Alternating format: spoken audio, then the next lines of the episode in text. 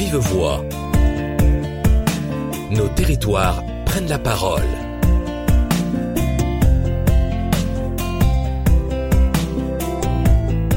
Biodiversité, collectivité territoriale. Quelles opportunités pour les territoires? Bonjour à toutes et à tous. De Vive Voix vous fait découvrir aujourd'hui une relation innovante entre nature et culture en Loire-Atlantique. Pour cela, Bruno H., responsable du pôle politique environnemental et déchets au CNFPT, a rencontré le directeur du service des espaces verts et de l'environnement de la ville de Nantes. Jacques Soignon vous explique à travers la biodiversité les innovations culturelles, touristiques et événementielles de la ville nantaise.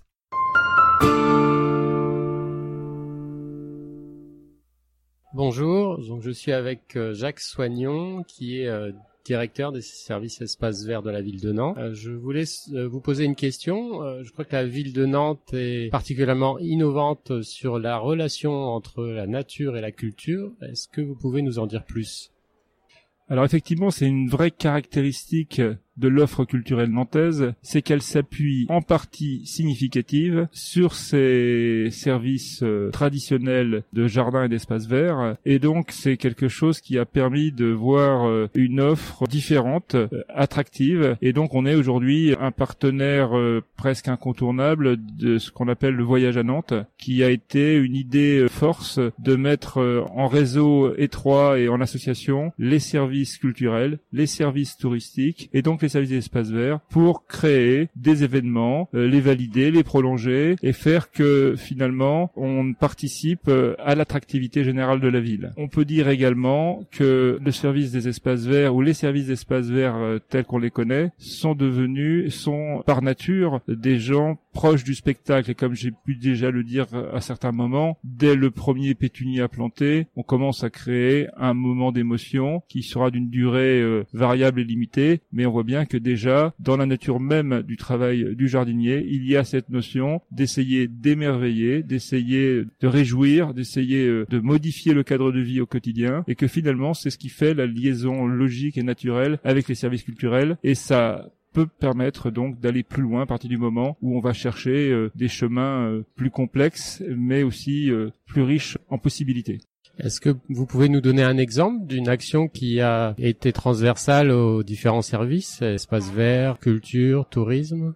Alors ces actions, elles sont véritablement multiples et elles ont euh, souvent été euh, au départ événementielles pour quelquefois durer. On a fait par exemple ce qu'on appelle les jardins flottants, qui était quelque chose sur une durée au départ euh, limitée d'un an, puis ensuite reproduit et aujourd'hui continue, un aménagement qui est devenu maintenant définitif. Mais au départ, c'était véritablement un projet événementiel qui visait à transformer pendant une période un espace. On l'a fait aussi de la même façon avec les, ce qu'on appelait les stations gourmandes, qui était aussi un objectif de mettre à disposition du public des productions fruitières petits fruits et potagers et qui ont eu un tel succès que là aussi le projet a pu continuer. Au-delà de ça, on travaille donc avec des artistes variés. Hein, euh, chaque année, on va travailler encore cette année avec par exemple quelqu'un du monde du cirque qui s'appelle Yoann Le Guillerme, quelqu'un d'assez connu dans ce domaine-là. Et là aussi, on va encore euh, réenchanter le jardin des plantes de Nantes, qui est souvent notre base principale d'essai et d'attractivité. Et donc cette personne encore cette année, on va inventer encore des façons de présenter nos arbres, nos fleurs, nos projets, avec donc euh, une forme d'originalité, une forme de savoir qui devrait, là encore, après avoir travaillé avec des gens comme Claude Ponty, hein, euh, qui a marqué aussi notre histoire dans les dernières années, et à chaque fois, on pense que on arrive à renouveler l'intérêt pour nos jardins, pour nos parcs, pour nos coulées vertes, et donc euh, à partir de là, on voit des fréquentations qui ont beaucoup augmenté dans les dernières années, qui ne cessent d'augmenter en ce qui concerne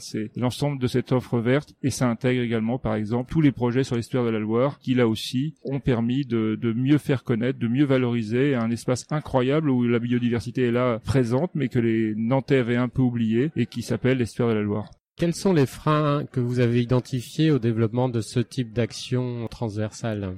Cette part d'événementiel, elle est maintenant inscrite dans l'organisation de notre service. On a même un service consacré à ça. Et donc, on essaye d'obtenir euh, une participation d'une partie de nos agents ou la plus grande possible. Parce que, effectivement, c'est la part variable intéressante qui intéresse et qui peut peut-être remotiver. Néanmoins, néanmoins, la limite inverse, c'est qu'à un moment où les tâches augmentent, à un moment où les surfaces augmentent et que les effectifs éventuellement sont simplement maintenus, voire réduits, cette part consacrée à l'événementiel peut devenir une surcharge. Et à partir de là, effectivement, on peut sentir aussi de temps en temps quelques grincements liés à cette intensité. Mais malgré tout, c'est quand même une façon de progresser, une façon d'aller chercher de nouveaux territoires euh, et de nouvelles envies. Donc, euh, donc au bilan et à l'équilibre, on va continuer dans cette voie-là. Et si vous aviez un conseil à donner à une collectivité qui souhaiterait euh, engager le même type d'action, quel serait-il?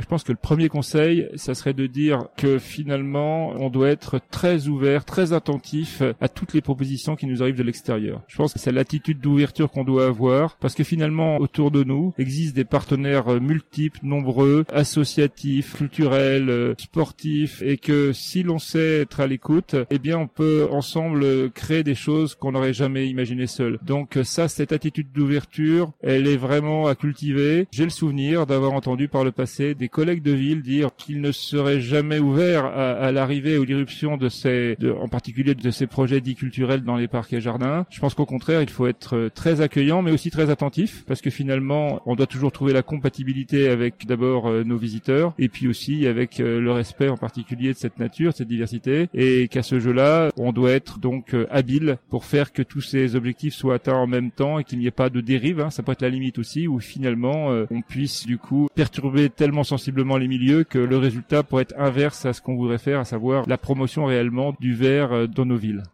Bien, merci à vous.